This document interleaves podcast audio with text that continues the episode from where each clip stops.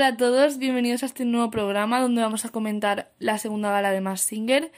Estoy muy emocionada porque es que, madre mía, qué desenmascaramiento tuvimos ayer. Yo estoy flipando.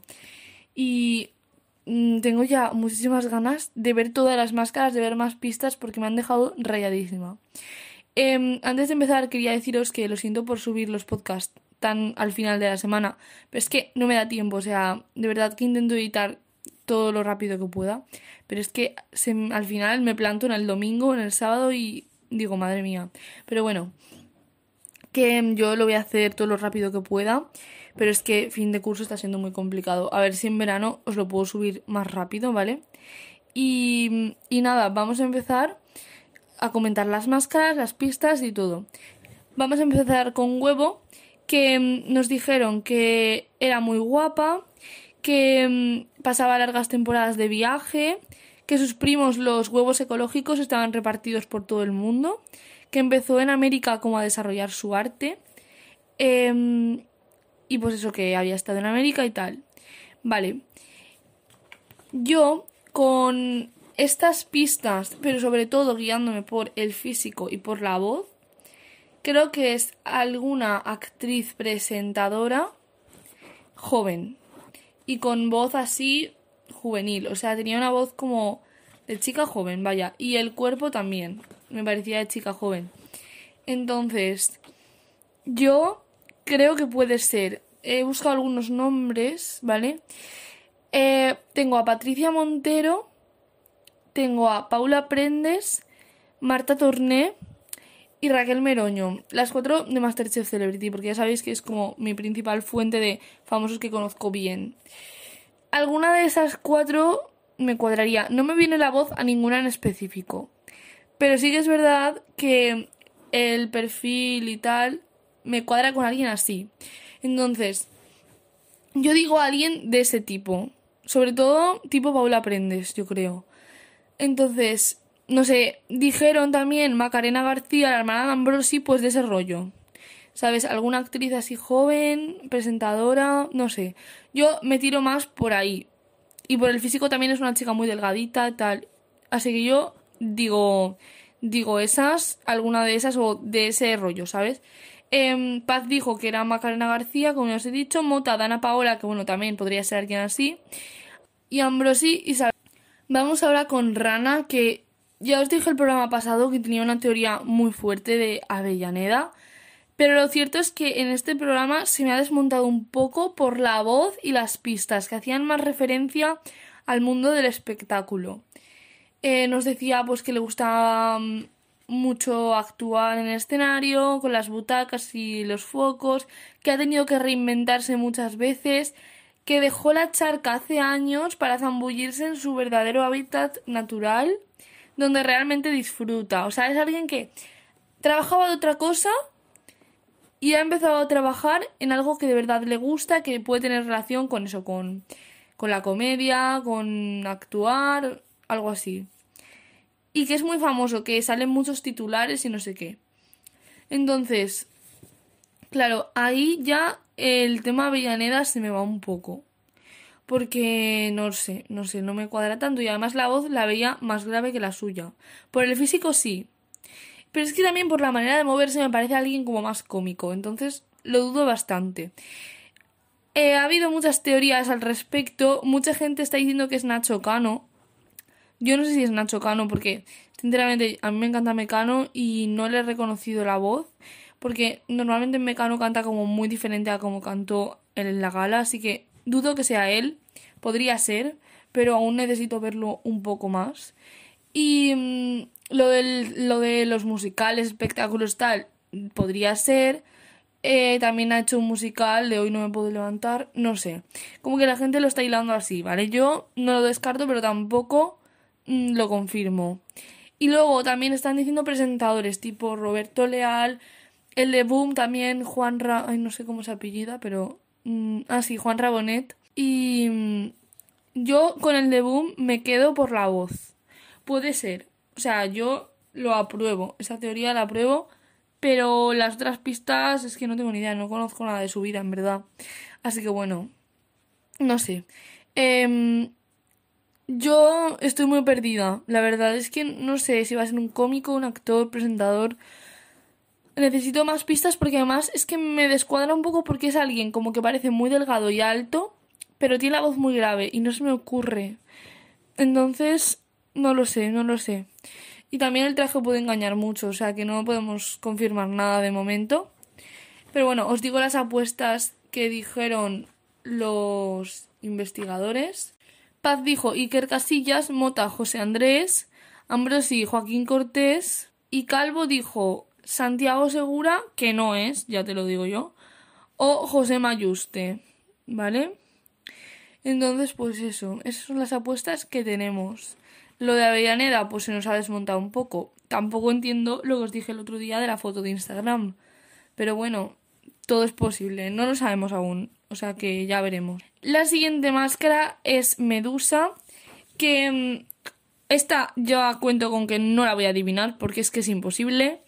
O sea, yo no conozco a tantos famosos internacionales bien, o sea, no, no los conozco bien, como para poder saberme su vida, su voz y todo eso. No. Entonces aquí ya me rindo. Pero bueno, yo os voy a decir las pistas por si acaso. Eh, sale con. O sea, las pistas como visuales son que sale con un abanico como arcoíris que dijeron que podía ser del colectivo LGTB o algo así.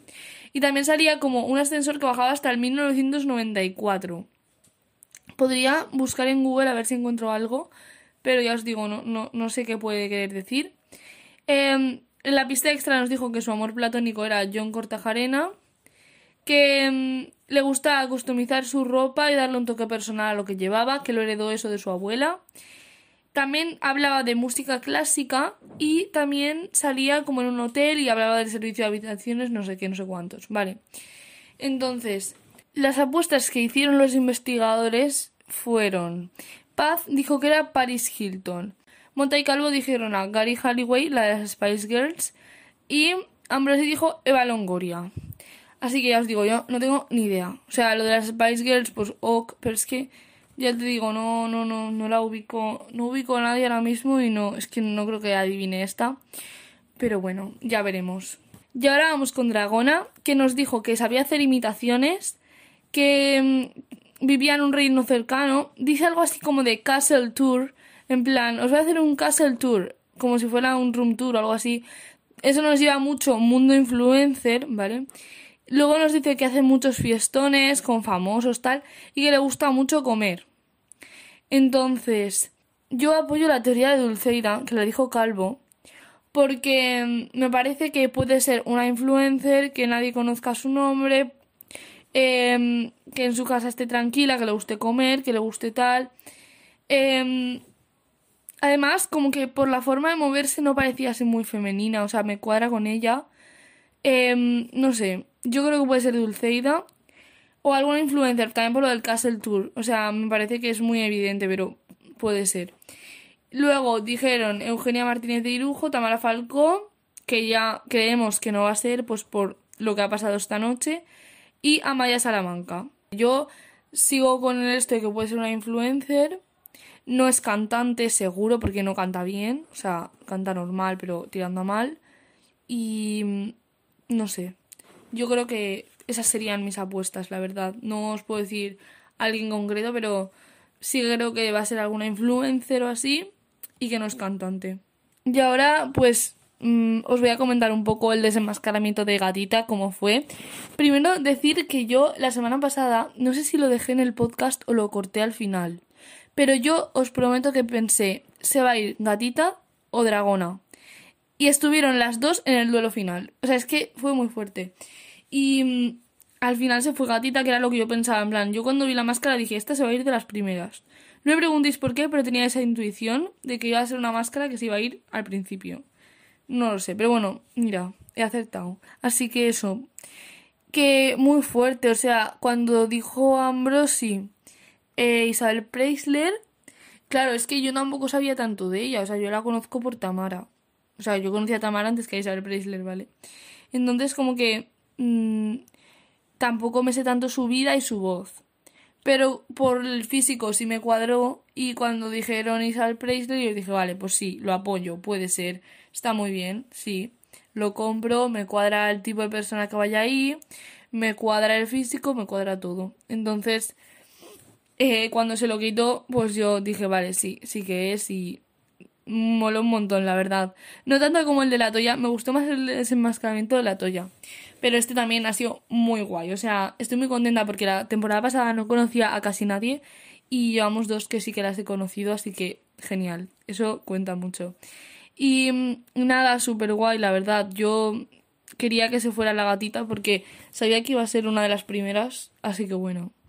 Y eso, que no sé, Dragona, quiero aún tener la oportunidad de buscar más. Es, es que como que esta ya estaba claro quién era, entonces prefiero que se vaya ya y así ya esta nos olvidemos, porque es que ya la gente tenía tanta intriga, creo que por eso la votaron.